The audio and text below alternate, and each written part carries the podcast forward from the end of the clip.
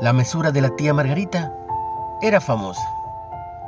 Después de su muerte, sus sobrinas comenzaron con la tarea nostálgica y agridulce de separar todas sus pertenencias. En un cajón, proligamente ordenados, encontraron una bolsita de plástico. En ella, varios cordeles con una etiqueta que decía, hilos demasiado cortos para usar. ¿Qué motivaría a alguien a categorizar y guardar algo que sabía que no servía? Quizá el haber sufrido privaciones extremas.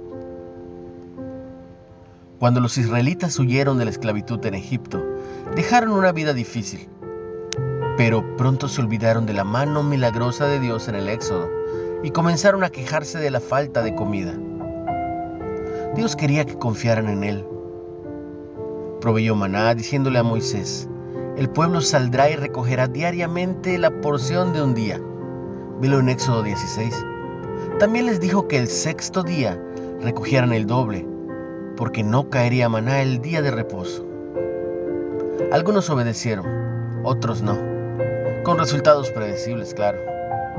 En tiempo de abundancia y de desesperación es tentador acumular, intentando mantener el control no es necesario tomar todo en nuestras frenéticas y desesperadas manos, guardar retazos de hilos.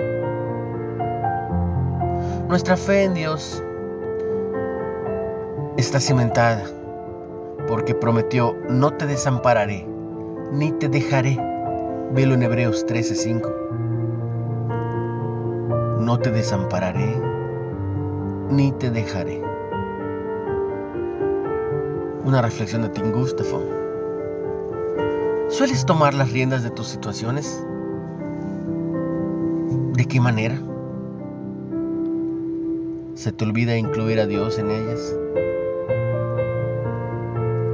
¿Cómo ha demostrado Dios serte fiel en el pasado?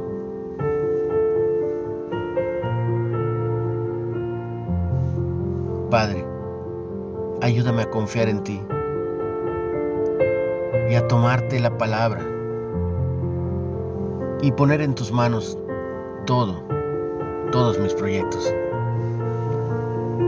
Te lo pido en el nombre de Jesús. Amén.